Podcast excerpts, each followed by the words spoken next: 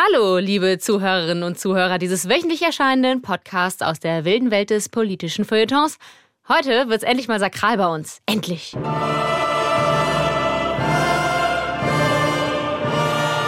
Und wenn ihr jetzt denkt, es kommt das, was ihr erwartet von so zynischen, neunmal klugen, ach so aufgeklärten Satire-Podcastern, nämlich ein bisschen fröhliches Kirchenbashing, die ewige Debatte. Kein Gott! Oder ob es ihn vielleicht doch gibt, ob es tatsächlich so erleuchtet ist, sich erleuchtet zu fühlen. Da muss ich sagen, Sorry, but not sorry. nee, machen wir heute nicht, denn das kennen wir ja alle schon und wir müssen auch gar nicht debattieren, dass das, was sich gerade die katholische und auch die evangelische Kirche in den vergangenen Jahren, ach, lass mal ruhig auf Jahrhunderte ausweiten, was die sich geleistet haben. So viele Beichtstühle kannst du gar nicht zimmern. Soweit der Common Sense, der interessiert uns hier aber ja eher peripher. Wir wollen nämlich heute dem Atheismus an den Kragen. Dem Rising Star auf dem Dancefloor der Weltanschauung. Wir sind ja hier in Deutschland gerade an einem Kipppunkt. Das Christentum wird langsam zum Mauerblümchen am Rand, das niemand mehr zum Tanzen auffordert. Äh, was ist denn hier los? Hallo? Ich glaube, es ist keiner da. Ja, früher ging in so einer Kirche auch mal mehr. Ja, und was machen wir jetzt? Ich meine, es ist Samstagabend und ich will unter Leute. Ich hab da eine Idee. Komm mal mit. Wo gehen wir denn hin? Und warum läufst du eigentlich so schnell? Naja, da wo wir hinwollen, da gehen eine halbe Million Menschen hin. Jedes Jahr. Was? Was ist das denn für ein Schuppen? Da sind wir schon. Hier beim Amt. Das ist jetzt der Place to be. Ja, und was machen die alle hier? Na, aus der Kirche austreten. Guck, die Schlange ist hier so lang, dass die sogar was zu trinken dabei haben. Ja, und warum sind das hier so viele junge Leute? Wundert dich das? Vor allem die 25- bis 35-Jährigen treten besonders oft aus. Raus aus der Kirche und rein ins Paradies. Und das heißt Kirchensteuer, adieu, cheers. Lass uns auch mal anstellen. Und als aufgeklärter, fresher junger Mensch in Deutschland mag es ja nach zig Missbrauchsskandalen und verstaubtem Kommunionunterricht durchaus verlockender wirken, wenn Menschen wie der britische Comedian Ricky Gervais lieber die Wissenschaft statt Gott hochhalten, wie hier in der Stephen Colbert Show. Science is constantly proved all the time. You see, if we take something like any fiction, in any holy book, in any other fiction, Yeah. and destroyed it, Yeah. okay, in a thousand years' time, that wouldn't come back just as it was. Whereas if we took every science book, Yes. right, and every fact, and destroyed them all, in a thousand years, they'd all be back, because all the same tests would be the same result. Er macht also diese Hypothese. Würde man jetzt alle Bücher auf der Welt zerstören, würden die mit wissenschaftlichen Erkenntnissen wieder genauso geschrieben werden. Die Bibel wiederum, die würde sich niemand wieder genau so ausdenken. Ey, und das klingt komplett überzeugend für mich und es fällt mir echt easy peasy leicht, das so zu unterschreiben und Gott Gott sein zu lassen und im Rahmen aller physikalischen Gesetze mit einem sündenfreien Apfel in der Hand in den Sonnenuntergang zu tanzen. Aber wisst ihr, was mich hier stutzig macht? Fast schon argwöhnisch. Dieser krasse Werf, diese Inbrunst an Überzeugung, mit der Ricky Gervais und nebenbei auch viele andere AtheistInnen ihren Atheismus in die Welt tragen. Und ich glaube, hier geht's viel um Glauben heute, wir stellen in dieser ganzen Religionsdebatte vielleicht die falsche Frage. Nicht immer, Gibt's jetzt eigentlich einen Gott oder gibt's keinen? sondern stattdessen, glauben Ungläubige nicht auch? Denn wenn ich AtheistInnen so beim eifrigen Verteidigen ihres Nichtglaubens beobachte, dann muss ich feststellen, und da bin ich nicht die Einzige, Atheisten glauben ja auch an etwas, nämlich dass es Gott nicht gibt. und passt auf, wenn AtheistInnen auch glauben, führt das nicht die komplette Idee von Atheismus ad absurdum? Sollten wir nicht ganz konsequent sagen, es gibt keinen Atheismus, sondern Atheismus eher als Spielart von Religion? Mit Problemen, die bei Arroganz anfangen, zu Dogmatismus werden können und dann. Ach, wisst ihr was? Komm, wir legen am besten gleich los. Mein Name ist Anne-Kathrin Eutin und ihr hört Studio Komplex. Erstmal, wovon sprechen wir überhaupt, wenn wir von Atheismus und Atheistinnen reden? Dafür kommt die Österreicherin Liz Hirn ins Spiel. Ich bin Philosophin und Dozentin und arbeite in der Jugend- und Erwachsenenbildung. Das heißt, ich mache vorwiegend Projekte für Unternehmen und Schulen und da geht es einfach, unterschiedliche Problemstellungen mit philosophischem Blick zu lösen oder erörtern zumindest einmal. Liz, bist du getauft? Ja, Bist du gläubig? nein. An was glaubst du? Ich glaube, dass es keinen Gott gibt. Aber, und jetzt kommt das große Aber, das philosophische Aber dran ist, dass natürlich auch das Nicht an einen Gott glauben ein Glaube ist. Wenn ich es jetzt wissenschaftlich und philosophisch redlich angehen würde, dann müsste ich sagen, äh, ich müsste mich als agnostisch bezeichnen. Das heißt, ich kann weder die Existenz Gottes beweisen noch nicht beweisen. Verstehe. Im äh, Vergleich zum Atheismus, der ja ganz klar sagt, es gibt keinen Gott. Richtig? Ganz genau, ganz Mhm. genau. Mhm. Und damit aber, wie gesagt, auch eine Art des Glaubens ist. Liz Hirn sagt also von sich, Agnostikerin zu sein und nicht Atheistin. Sie ist dem Atheismus aber trotzdem zugeneigt als bessere Alternative zu Religionen wie dem Christentum. Und hat sogar einen ganzen Artikel dazu geschrieben. Zehn Gründe, besser heute als morgen Atheist zu werden. Unter anderem, weil sogar die Kinder, die in Haushalten aufwachsen, die säkular sind, also jetzt nicht unbedingt streng religiös oder kirchlich orientiert sind, weitaus freigebiger und großzügiger sind und auch Verfehlungen anderer wesentlich weniger hart bestrafen. Und das macht durchaus Sinn, weil der Philosoph Charles Taylor, ich finde ihn da sehr gut für unsere Diskussion, sagt, nur weil sich eben Religionen verändern oder säkular werden, heißt das ja nicht, dass die Werte hops gehen. Ja? Das heißt zum Beispiel, wenn ich einen sozial relevanten Wert habe, nehmen wir zum Beispiel die christliche Nächstenliebe, dann heißt das nicht, dass es jetzt notwendigerweise im Atheismus diesen Wert nicht mehr gibt, sondern dass er sich eben transformiert in beispielsweise so etwas wie Solidarität. Ja, das heißt, man nimmt diesen Wert, der sich quasi bewiesen hat, der geschätzt wird und der wird auf einer säkularen Ebene quasi wiederbelebt. Mhm. Ist das für dich auch der wichtigste Grund, dass wir quasi eher heute als morgen Atheisten werden sollten?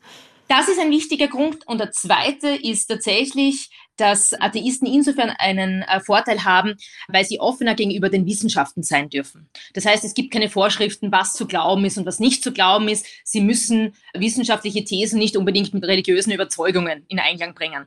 Das kommt jetzt darauf an, wie fundamentalistisch man Religion ausübt oder versteht oder auch im eigenen Ich wollte gerade sagen, weil so wie wir es in Deutschland verstehen oder in Österreich, steht das, glaube ich, nicht mehr in Kontrast zueinander unbedingt, ne? Oder ist Na, ein das kommt darauf an, welche Religion du ausübst. Ja. Ja. Also in einem streng katholischen Haushalt, wenn es um Fragen der Reproduktionsmedizin geht, dann wirst du große Probleme haben. Wenn du äh, Fragen hast oder, oder Problematiken hast drum um beispielsweise Evolutionstheorie etc., dann kannst du beispielsweise bei fundamentalistischen Richtungen des Islams ein Problem bekommen. Und auch da gibt es Studien und Artikel dazu. Ja? Also ich glaube, dieser säkularere Ansatz oder die Inputs, die Atheisten noch einbringen können, sind ein Stück weit wichtig, dass Wissenschaften unbehelligt weiterarbeiten können und dass auch ein gewisser Bildungsstandard in der Gesellschaft gewahrt werden kann.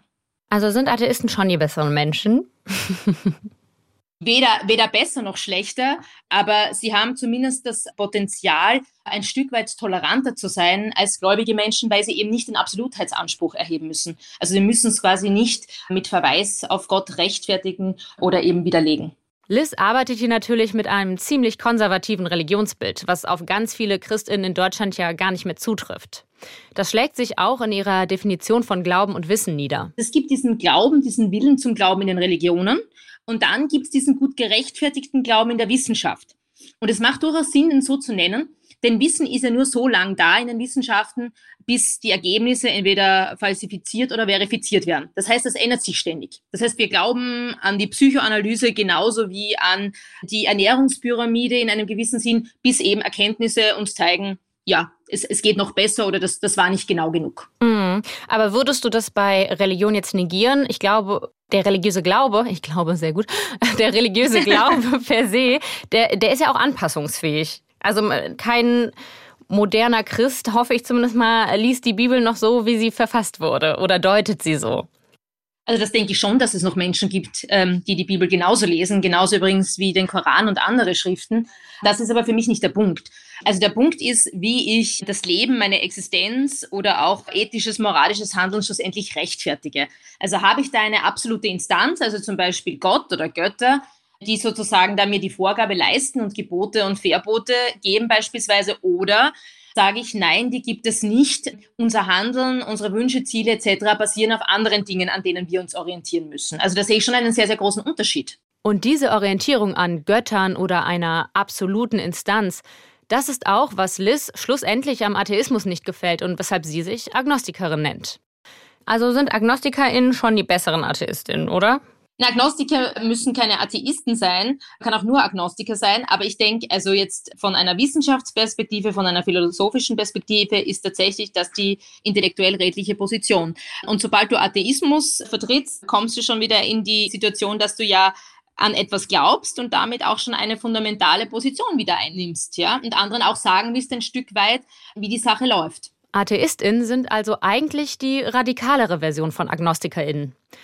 Und man muss dazu sagen, mutmaßlich sind viele, die sich als AtheistInnen bezeichnen, eigentlich AgnostikerInnen, wissen also einfach nicht, ob es einen Gott gibt, wissen aber auch nicht, dass sich das Agnostizismus und nicht Atheismus nennt. Mutmaßlich sage ich, weil es schlicht und ergreifend keine eindeutigen Zahlen dazu gibt. Ich beichte jedenfalls hiermit, dass ich selbst vor der Recherche zu dieser Folge auch dachte, ich sei Atheistin. Ich gehöre aber anscheinend eher ans Lager wie er hier. Mein Name ist Andreas Urs Sommer. Ich bin, wie Sie alle hören, Schweizer, aber an der Albert-Ludwigs-Universität in Freiburg tätig, wo ich die Professur für Philosophie mit Schwerpunkt Kulturphilosophie innehabe. Sind Sie getauft? Ich bin getauft, ich stamme sogar aus einem protestantischen Pfarrhaus, hm. sodass äh, das Taufen fast unvermeidlich war, würde ich mal vermuten. Und Ihre heutige Position zu Ihrem Glauben? Ich bin agnostischer Skeptiker. Ich habe so eine Art von, hm, sagen wir mal, Kulturreligiosität äh, beibehalten. Das heißt, ich bin durchaus sehr beeindruckbar von äh, religiöser Kunst in allen Formen, sei sie musikalisch, sei sie bildnerisch, äh, sei sie in Form von Architektur und Skulptur oder Literatur. Andererseits bin ich auf der theologisch-intellektuellen Seite nicht mehr wirklich ansprechbar, sprich äh, die Dogmengebäude des Christentums und anderer sogenannte Offenbarungsreligionen sind mir in der intellektuellen Auseinandersetzung doch sehr fremd geworden. Andreas Urs Sommer ist also agnostischer Skeptiker und wird in dieser Folge mein Verbündeter, was die Kritik am Atheismus angeht. Wozu wir jetzt kommen, ich krempel schon mal die Ärmel hoch. Liz hat es schon gesagt, auch Atheistin glauben. Und wir gehen sogar noch einen Schritt weiter. Alle glauben. Alle, also alle, alle, sogar AgnostikerInnen there are these two young fish swimming along, and they happen to meet an older fish swimming the other way, who nods at them and says, Morning, boys. How's the water? Das ist David Foster Wallace, einer der wichtigsten amerikanischen Autoren der Gegenwart, obwohl er seit 2008 nicht mehr lebt. Und an dieser Stelle müssen wir ein kleines Geständnis machen. Unsere These, es gibt keinen Atheismus, die haben wir, naja, so ein bisschen geklaut. Was? Sag, dass das nicht stimmt. Äh, doch, leider ja, lieber Khaled aus der großartigen ProSieben-Show Das Geständnis. Unsere These haben wir übernommen. David Foster Wallace, der Autor, hat sie so ähnlich schon vor circa 17 Jahren in einer Rede gesagt. Here's something else that's weird but true. In the day-to-day -day trenches of adult life, there is actually no such thing as atheism. There is no such thing as not worshiping. Everybody worships. Wisst ihr, was er meint? Everybody worships. Jeder betet irgendwas an. Deshalb gibt es im Alltag des Erwachsenenlebens keinen Atheismus. Was? Sag, dass das nicht stimmt. Doch, also glauben wir zumindest. Und wir spielen euch auch noch mehr von der Rede vor, um unseren Glauben zu untermauern. Aber dazu holen wir uns noch Hilfe von einem, der sich ein bisschen besser mit David Foster Wallace auskennt als wir. Hallo, also ich bin Guido Graf, äh, Senior Researcher am Literaturinstitut in Hildesheim. Guido Graf hat sich mit Wallace und auch mit der Rede This is Water, aus der unsere These stammt, beschäftigt und weiß, worum es da geht. Also Wallace geht es in der Rede sehr stark darum, dass er immer betont, dass es die Entscheidung jedes Einzelnen ist, wie man sich verhält und ähm, dass es tatsächlich um so etwas wie Wahrheit geht. Ähm, nicht die Wahrheit, ähm, eine metaphysische Wahrheit oder dergleichen, sondern eigentlich so etwas wie die Wahrheit jedes Einzelnen. Der sagt dann, es gibt nämlich noch eine Wahrheit. In den alltäglichen Grabenkämpfen des Erwachsenen-Daseins gibt es keinen Atheismus. Es gibt keinen Nichtglauben. Jeder betet etwas an, aber wir können wählen, was wir anbeten. Und es ist ein äußerst einleuchtender Grund, sich dabei für einen Gott oder ein höheres Wesen zu entscheiden, ob das nun Jesus ist, Allah, Yahweh, die Wicca-Göttin, die vier edlen Wahrheiten oder eine Reihe unantastbarer ethischer Prinzipien. Denn so ziemlich alles andere, was sie anbeten, frisst sie bei lebendigem Leib auf. Pretty much anything else you worship will eat you alive.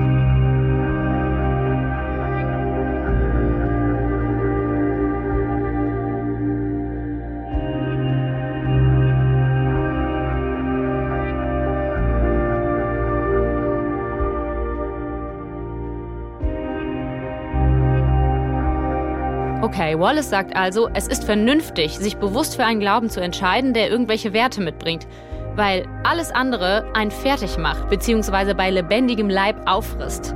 Und alles andere, damit meint er? All die Sachen, die mit, mit Gier und Selbstsucht verbunden sind. Also so etwas wie ja, Geld, ja, die eigene Schönheit, der, der Körper, ähm, den man trainiert und, und verbessert. Also diese ganze Geschichte, die wir auch in den letzten äh, 10, 20 Jahren ja zu Genüge irgendwie kennengelernt haben und alle wahrscheinlich selber in irgendeiner Form praktiziert haben, die Selbstoptimierung, effektiv sein, eigentlich so etwas wie das kapitalistische Bewusstsein dieser Gegenwart. Solche Sachen anzubeten macht uns kaputt, sagt Wallace, weil wir von diesen Dingen nie genug bekommen können und deshalb immer das Gefühl haben werden, nicht zu genügen. If you worship money and things, if they are where you tap real meaning in life, then you will never have enough. Never feel you have enough. It's the truth. Und ja, da ist so ein Gott, auch wenn es komisch klingt, ganz rational die bessere Entscheidung. So viel zu Atheismus im Alltag. In alltäglichen Grabenkämpfen des Erwachsenendaseins. Wo wir mit Wallace glauben, so ganz hundertprozentig atheistisch ist hier niemand. Ja, das war dann unsere These, ne? Also, es gibt keinen Atheismus. Eigentlich können wir hier Schluss machen, ne? Also, tschüssi. Nee, keine Sorge, es geht noch ein bisschen weiter, weil das Konzept Atheismus, das gibt es natürlich schon. Der Glaube an die Nichtexistenz Gottes und alles, was damit einhergeht, den haben und leben ja unbestritten viele Menschen. Mit der These, es gibt keinen Atheismus, wollen wir ja vor allem das Selbstbild von Atheismus challengen, dass sie eben doch nicht so ungläubig sein können. Aber jetzt, ich schwöre, jetzt geht hier erstmal so richtig die Luzi los, nämlich der Teil, wo wir der Frage nachgehen, wann Atheismus problematisch wird. David Foster Wallace deutet da in seiner Rede schon was an. Wallace stellt Atheismus, so wie er es in dieser Rede gebraucht, eigentlich dogmatischen Glaubensvarianten gegenüber und gleich.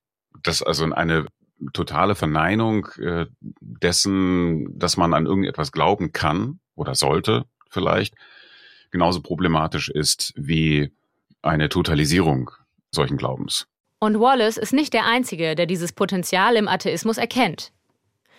Ich hatte euch ja meinen Schweizer Verbündeten, eigentlich eine seltene Erscheinung, äh, den hatte ich euch ja schon angeteased, den Philosophen Andreas Urs Sommer. Sobald eine Weltanschauung mit dem Anspruch auftritt, egal ob sie atheistisch oder theistisch ist, dass sie die Weisheit mit Löffeln gefressen hat und dass leider nichts geht, außer das, was diese Weltanschauung gerade verkündet, würde ich auf jeden Fall ein ganz großes Stoppschild aufstellen wollen. Sagen, an der Stelle muss Atheismus auch in seiner Gefährlichkeit unbedingt gesehen werden, so wie Religion, wenn sie fanatisch wird, in ihrer Gefährlichkeit gesehen werden muss. Na, habe ich zu viel versprochen? Fanatisch, Gefährlichkeit, das sind doch mal Wörter, die Lust auf mehr machen. Lust auf Action, Lust auf Konflikt, Lust auf einen 81 Jahre alten Evolutionsbiologen aus Großbritannien? Nein?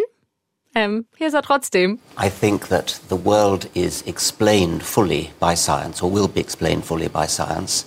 There is no evidence for any kind of supernatural being of any kind. And so that it goes against the spirit of science to put your trust in the supernatural. Das ist Richard Dawkins, ein sehr angesehener Wissenschaftler und sowas wie das internationale Gesicht des Atheismus. Und egal wie gut euer Englisch ist, euch ist vermutlich aufgefallen, wie ein durchgepeitschter Radikaler klingt der Mann jetzt nicht. Es ist auch ein bisschen komplizierter. Please welcome Richard Dawkins. Richard Dawkins, ein Mann, der fast immer, wenn man über ihn liest, das Attribut controversial, umstritten, verliehen bekommt. Für die einen ist er Genie und Kultfigur, andere sehen einen selbstgerechten Provokateur mit problematischen Ansichten.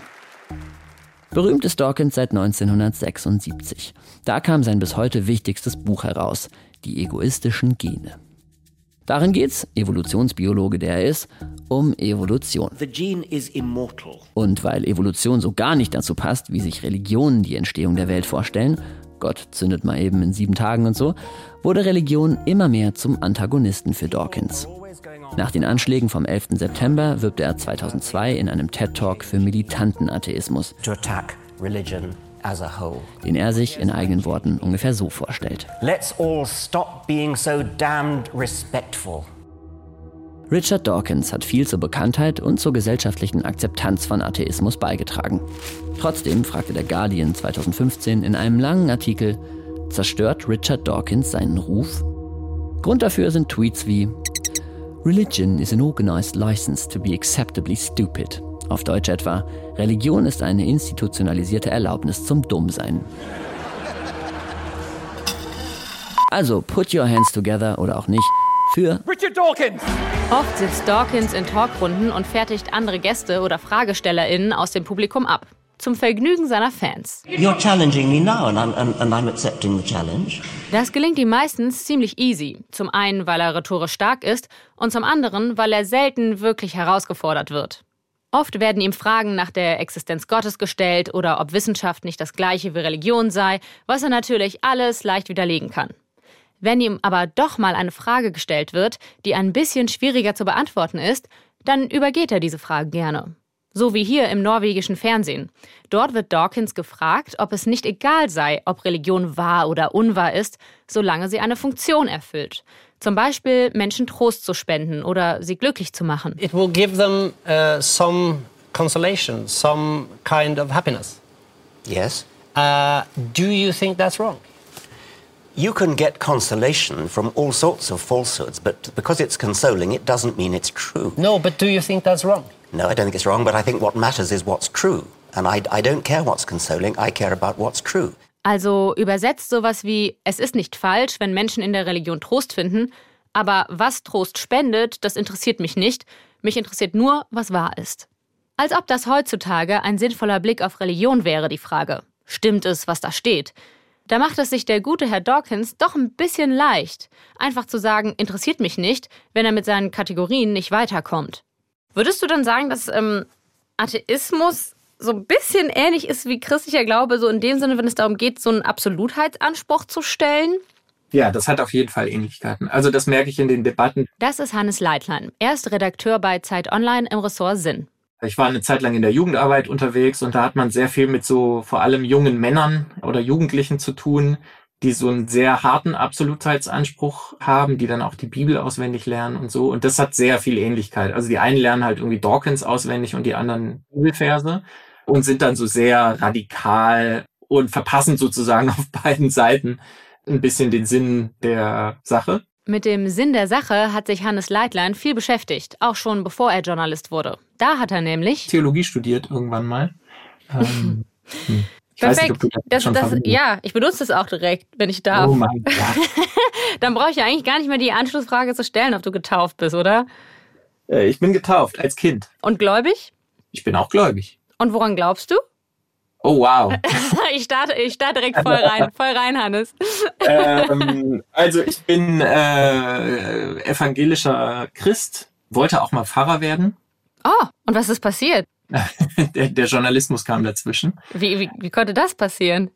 Äh, ja, es, das Studium ist sehr lange. Man hat viel Zeit, äh, sich Gedanken darüber zu machen, ob man das wirklich will. Und dann kam eben irgendwann die Schreiberei dazwischen und ich habe das irgendwie gemacht und ausgebaut und das hat irgendwie gut funktioniert und irgendwann habe ich gemerkt, nein, das ist eigentlich viel eher das, was ich machen will. Mhm. Und dann bin ich dabei geblieben und eben kein Pfarrer geworden. Es gibt Tage, da trauere ich dem schon so ein bisschen nach, weil so eine eigene Kirche und so eine Community aufzubauen oder in so einem Ort mit Leuten zusammenzuarbeiten, das reizt mich schon immer noch sehr. Mhm. Ich meine, jetzt kenne ich diese Giorno-Bubble auch ganz gut, ne? Diese agnostische, atheistische Giorno-Bubble, so nenne ich das jetzt Ja. einfach mal. Wie reagieren die so darauf, wenn du die Pfarrersgeschichte raushaust?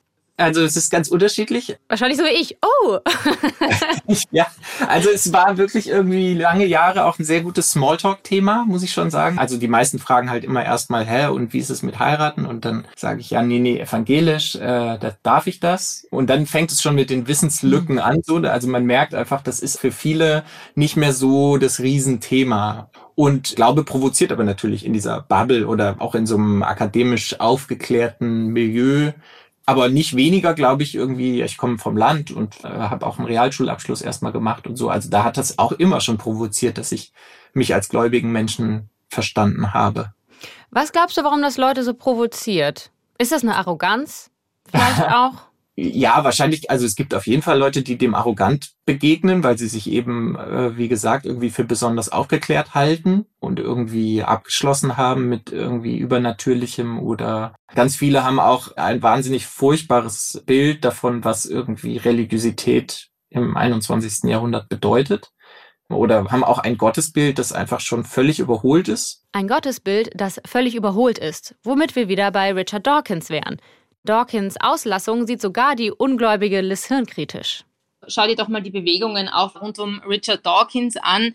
Das sind natürlich sehr viele interessante agnostische und atheistische Inputs, die, glaube ich, den westlichen Gesellschaften, also allgemein auch weltweit gut tun, aber oft sehr, sehr provokant formuliert sind, sehr oft auch reduktionistisch, dann die Wissenschaft und auch die Macht der Wissenschaft überbetonen etc. Also auch das gibt's natürlich, ja, und auch die können ausufernd sein, ja. Aber ich finde, man sieht ganz gut, dass all diese radikalen Positionen eher dann zur Polarisierung beitragen und nicht zu einem besseren Zusammenleben. Genau, das ist auch irgendwie unsere Beobachtung, zu der wir beispielhaft einen Artikel anbieten wollen, der auf der Seite der Richard Dawkins Foundation für Vernunft und Wissenschaft veröffentlicht wurde.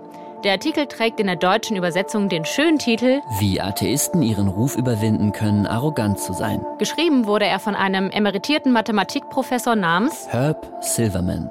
Er nennt sich selbst einen unerschütterlichen Atheisten und schreibt die Behauptung, Atheisten sind arrogante Intellektuelle, die gut gesinnte Christen herabsetzen, könnte manchmal zutreffen. Darum notiert er ein paar Gedanken, was AtheistInnen tun können, um diese Sichtweise zu ändern. Zum Beispiel wir sollten Religion nicht unnötig niedermachen oder zu atheistischen Evangelikalen werden. Ja, wäre nicht schlecht. Leider sehen das in den Kommentarspalten nicht alle so. Marstall 08 schreibt: Warum soll ich denn nicht arrogant erscheinen? Religiöse Menschen verdienen meines Erachtens nur Spott und Verachtung für ihre Weigerung, den Unterschied zwischen Märchen und Wirklichkeit zu akzeptieren. Aber natürlich bleibt auch das nicht unwidersprochen. Ayas entgegnet: Sie verdienen Spott und Verachtung aufgrund ihrer Existenz. Ach, Märchen, sagen Sie? Von einem dilettanten Trottel, wie Sie es sind, erwarte ich natürlich nichts mehr als das. Polarisierung durch Provokation. Ob in den dunklen Tiefen des Cyberspaces oder auf ganz distinguierter Ebene im literarischen Betrieb. Gott ist eine literarische Erfindung. Es gibt keinen Gott. Das darf man in Deutschland nicht sagen. Wir haben Meinungsfreiheit. Aber wenn man, nein, wer will, mag glauben dass es Gott gibt. Ich kenne keinen. Habe ihn nie gekannt. Nie in meinem Leben. Auch als Kind habe ich das nicht begriffen. Was das ist, Gott. Grüße gehen raus an Marcel Reich-Ranitzky. Jetzt könnte man sagen, okay, okay, dann sind AtheistInnen halt tendenziell arrogant. So what? Aber wir hatten euch ja Gefahr und Fanatismus versprochen. Und dafür springen wir jetzt mal auf die soziologische Ebene. Wir haben uns, Surprise, einen Religionssoziologen an Bord geholt. Mein Name ist Detlef Pollack. Ich arbeite an der Uni Münster und bin dort vor allen Dingen verbunden mit dem Exzellenzcluster Religion und Politik. Detlef Pollack erklärt nochmal den Status quo. Im Augenblick haben wir wirklich eine, eine breite öffentliche Debatte über die Missbrauchsskandale, vor allem in der katholischen Kirche. Und sieht darin folgende Gefahr. Die Atheisten, für die ist das Futter äh, für ihre Argumentationen und sie sehen sich bestätigt. Und in dem Maße, wie diese öffentlichen Diskussionen weitergehen, wird es eben auch äh, einen Antiklerikalismus geben in der Gesellschaft, einen Atheismus, einen kämpferischen Atheismus, denke ich.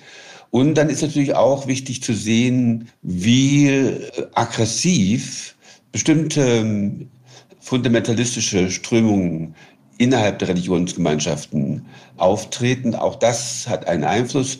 Das sieht man immer wieder, ja, äh, wenn also wegen mir bestimmte Gruppierungen Drohungen aussprechen oder für Attentate verantwortlich gemacht werden, dann äh, ist das auch wieder ein Grund, um atheistische Positionen zu beziehen und der Religion äh, gewissermaßen ja, Rückwärtsgewandtheit, Fanatismus, ähm, Engstirnigkeit zuzuschreiben. Und das sind so typische Merkmalszuschreibungen, die Atheisten vornehmen, wenn es um Religion geht. Detlef Pollack meint also, dass das Pendel in beide Richtungen schwingen kann.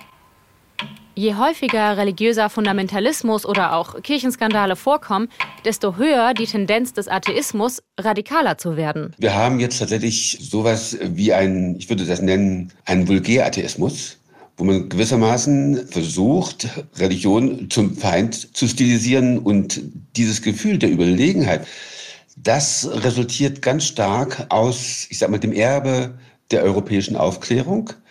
Und diejenigen, die gewissermaßen im Gefolge der Aufklärung Religionen kritisieren, die haben, glaube ich, sehr stark dieses äh, Gefühl, auf der richtigen Seite zu stehen, anderen überlegen zu sein, im Namen des technischen, des wissenschaftlichen Fortschritts sprechen zu können. Und dann resultiert daraus häufig ein, ich würde sagen, eine Abwertung von Religion und auch ein, also tiefgehendes Missverständnis von Religionen, also auch eine, eine Unkenntnis von Religionen sehr häufig. Das ist dann sowas wie die fehlende Abgrenzung von Fundamentalismus und Religiosität, wie zum Beispiel dem extremistischen Islamismus und der Religion Islam. Ich habe manchmal das Gefühl, dass die Islamophobie der Ausgangspunkt ist und dann kleidet sich die Islamophobie gewissermaßen so in ein atheistisches Gewand und äh, dann stellt man sich gewissermaßen über alle Religionen Islam treffen zu können. Atheismus kann also sowas wie der Schafspelz für diskriminierende Positionen sein.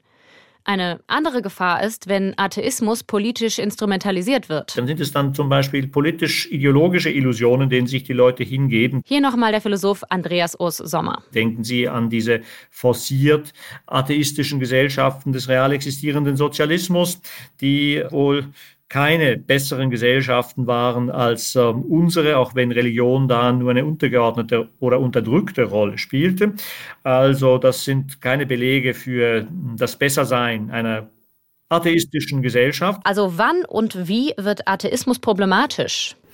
Ja, wenn Atheismus den gleichen Ausschließlichkeitsanspruch hat wie manche Religionen auch. Und das können Sie jetzt historisch etwa im 20. Jahrhundert beobachten in der Art und Weise, wie äh, aggressiver Atheismus zur Staatsdoktrin im real existierenden Kommunismus wurde. Und äh, beispielsweise in der Sowjetunion war ja dann die Verfolgung von christlich Gläubigen, orthodox Gläubigen an der nun ja, in einer bestimmten Zeit zumindest äh, an der Tagesordnung. Also das heißt, es ist sehr gut möglich, dass Ideologien, politische Ideologien, die sich dezidiert dem Atheismus verschreiben, genauso äh, zerstörerisch sein können, wie das Religionskritiker den Religion oder zumindest ähm, Religionen in bestimmten Ausprägungen attestieren. Und das ist halt ein geiler Punkt, Professor Sommer. Also ja, okay, vielleicht nicht geil. Wichtig, meine ich, wichtig.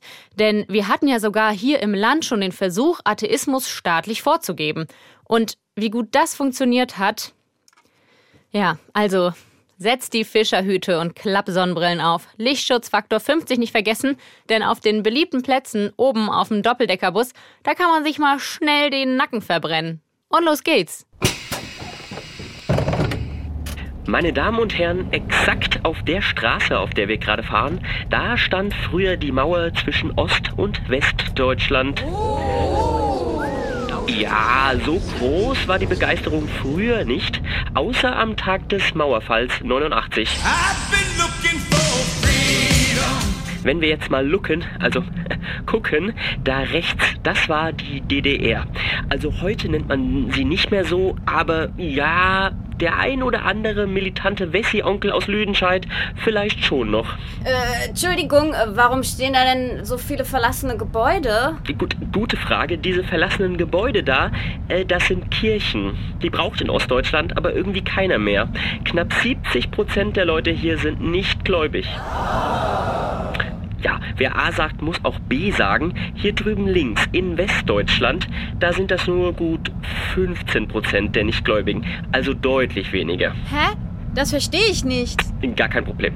Für Erklärungen werde ich ja bezahlt. Hier rechts, also in Ostdeutschland, da wo früher die DDR war, da sollte viel Platz sein für Sozialismus. Ja, und wo der seinen Platz hat, hm, da hat die Kirche keinen bekommen. Im Gegenteil. Die Kirchenmitglieder, die wurden dort über 40 Jahre hinweg verfolgt und die Gläubigen benachteiligt. Zum Beispiel waren bestimmte Berufswege verschlossen, Staatsdienst oder auch leitende Funktionen einnehmen. Hm, eher schlecht. Das ist ja mega unfair. Ja, genau. Und das hat dann dazu geführt, dass in der Zeit der DDR die Zahl von Kirchenangehörigen deutlich abgenommen hat. Am Anfang, da waren es noch 90 Prozent. Zum Schluss Mauerfall und er hier. Ja, da waren es dann nur noch 25 Prozent. Doof, ja, vor allem natürlich für die Kirchen. Denn auch nach der DDR kamen die Leute nicht mehr in die Kirche zurück. Und ja, das ist auch der Grund dafür, warum heute so viele Nichtgläubige, Agnostiker und Atheisten in Ostdeutschland leben. Genossinnen und Genossen, wir müssen konstatieren, der Sozialismus mit seinem staatlich auferlegten Atheismus ist gescheitert. Ja, und jetzt? Zurück zum Glück? Also back to.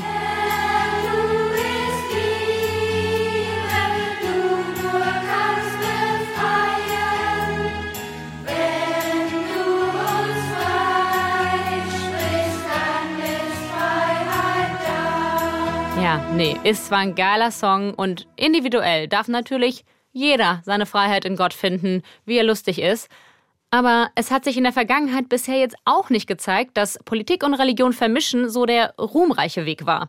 Bisschen flanieren im Museum gefällig, so als kleiner Reminder. Herzlich willkommen bei unserer Tour durch die Sonderausstellung Die großen Meister der Glaubenskriege in unserem wunderschönen Menschenkundemuseum. Auf der linken Seite sehen Sie auch schon unser erstes Exponat. Es trägt den Titel Le Massacre de la Saint-Barthélemy und ist von François Dubois. Wie der Titel des Gemäldes schon vermuten lässt, hier wird massakriert. Ähm, dabei gehen die französischen Katholiken äußerst kreativ gegen die Protestanten vor. Ja? Man beachte die liebevollen Details. Hier wird auf jede nur vorstellbare Art gemordet. Äh, die Blutspur der Hugenotten zieht sich dabei wie ein mm, roter Faden durch den sonst unübersichtlichen Bildaufbau.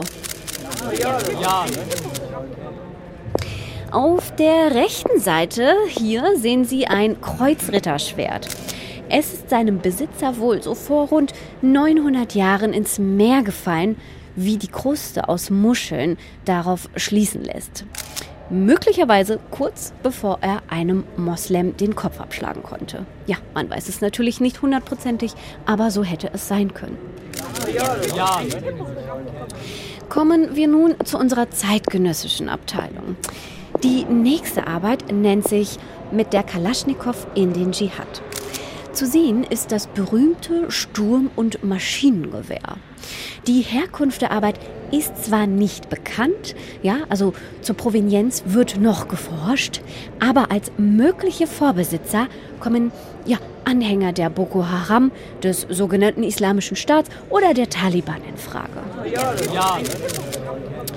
Kommen wir zu unserem letzten Exponat und das dürfte Sie überraschen. Es ist die orangefarbene Robe eines buddhistischen Mönchs. Ja, wir haben tatsächlich von allen Glaubensrichtungen etwas da, ja, auch in unserer Gegenwartsabteilung, sogar von den vermeintlich friedlichen Buddhisten. Äh, bei diesem Textil handelt es sich um die Bekleidung eines Mönchs aus Myanmar, der gegen die muslimische Minderheit der Rohingya hetzt. Ja, und äh, da drüben, weiter hinten, haben wir noch. Liz Hirn kennt diese Museumstour bestimmt schon aus dem FF. Und trotz all dieser blutigen Exponate dort haben wir das Problem der Vermischung von Politik und Religion immer noch nicht gelöst. Wir haben nicht so die Situation, dass jetzt alle so viel religiöser werden, sondern wir erleben das Phänomen, dass die Religion viel stärker politisiert wird. Also politisch vereinnahmt wird und damit auf die Agenda kommt. Und damit ist es halt auch vorbei ein Stück weit mit nur individuellem Glauben und, und was ich für richtig halte, sondern da geht es dann wirklich um die Sache, was ist gerecht, was ist ungerecht, was darf im öffentlichen Raum gezeigt werden, gehört werden, getragen werden etc. Also die klassische Debatte um die Säkularisierung unserer Gesellschaft. Die ist nämlich noch lange nicht vorbei. Da haben wir eine recht eurozentristische Brille auf. Weltweit wachsen Glaubensgemeinschaften im Durchschnitt nämlich noch ziemlich kontinuierlich. Und das Phänomen der Politisierung von Religion, das gibt's von Polen bis Saudi-Arabien. Und es wäre auch nur ein halb so gutes Argument, wenn es dafür nicht schon einen Begriff gäbe. Postsäkularismus. Der Religionssoziologe Detlef Pollack erklärt das. Der Begriff ist eingeführt, vor allen Dingen durch Jürgen Habermas. Und bei Habermas steht dahinter eigentlich die Erwartung, wie kommt es eigentlich, dass in hochmodernen, komplexen, differenzierten Gesellschaften Religion überhaupt noch existiert? Und viele haben eigentlich erwartet, dass das nicht der Fall sein würde und sind gewissermaßen überrascht darüber, dass es nach wie vor religiöse Gemeinschaften gibt, religiöse Bewegungen, ähm, Kirchen, gläubige Menschen. Und äh, Habermas ähm, beschreibt dieses Faktum mit dem Begriff des Postsäkularismus. Also dahinter steht sozusagen die Erwartung der Säkularisierung, die sich so nicht erfüllt hat. Und dieser Begriff ist zugleich damit verbunden, dass nicht nur einfach konstatiert wird, es gibt Religionsgemeinschaften, sondern das stellt auch eine kognitive Herausforderung für die säkulare Vernunft dar. Denn auch wenn wir uns hier intensiv am Atheismus abarbeiten und was für ein problematisches Potenzial er in sich birgt, Religion als Ideologie, das ist schon der miesere Übeltäter. Wir führen ja oft auch Diskussionen darüber, welche Gruppe wird weltweit am meisten diskriminiert von den Religionen. Aber tatsächlich sind es jetzt äh, als religiöse Minderheit die Atheisten und nicht religiösen Agnostiker und Humanisten, die am meisten diskriminiert werden und die auch mit strengen Strafen bedroht werden. Wie krass die Diskriminierung von AtheistInnen weltweit ist, das hat meine Kollegin Lara gegengecheckt und sagt, Mehr als nur Diskriminierung, sondern gleich die Todesstrafe droht sogenannten Ungläubigen in Ländern wie dem Iran, Saudi-Arabien und auch beliebten Urlaubszielen wie den Malediven. Atheistische Äußerungen können da als Beleidigung der staatlichen Religion gewertet werden. Und auch Peitschenhiebe oder Gefängnisstrafen sind da als Bestrafung im Portfolio. In Ländern, die die Scharia, also das islamische Gesetz, besonders streng anwenden, im Iran und in Saudi-Arabien zum Beispiel, gibt es auch Zwangsscheidungen, wenn der Ehemann vom Glauben abkommt. Und wer als ungläubige Person in Malaysia zum Beispiel verbeamtet werden will, hat wenig Chancen. Religion kann eine ziemlich fiese Sache sein, wenn sie extrem, wenn sie missionarisch oder dogmatisch betrieben wird. Aber das ist ja der verdammte Punkt. Halt genauso wie Atheismus, wenn er extrem oder missionarisch oder dogmatisch ist. Oder dogmatischer Sozialismus, Kapitalismus, you name it. Da lohnt es sich doch, und es darf eh keine Folge über Religion und Atheismus ohne ihn geben, nochmal Friedrich Nietzsche auszugraben mit folgendem Zitat. Alles, was viel bedacht wird, wird bedenklich. Dann lass das mal popkulturell ausdrücken. Danke hier an die großartige Hip-Hop-Band Captain Peng und die Tentakel von Delphi, die das schon perfekt vertont haben. Was redest du für Scheiße? Wie wär's, wenn ich dich einfach beiße? Für deine dreiste Art und Weise. Liefer mir erstmal Beweise. Wofür? Für den Scheiß, den du reimst. Du meinst es mit der Quelle und der Null und der Eins? Ja! Okay, lass mich grübeln. Ich kann dir deine Zweifel leider wirklich nicht verübeln. Doch du musst wissen, dass es hier ums Ganze geht. Nicht um den Namen, der auf Überpersönliches. Ja und Nein sind nichts Unversöhnliches. Schwarz und Weiß sind beide Licht. Und die Non-Existenz, die gibt es nicht.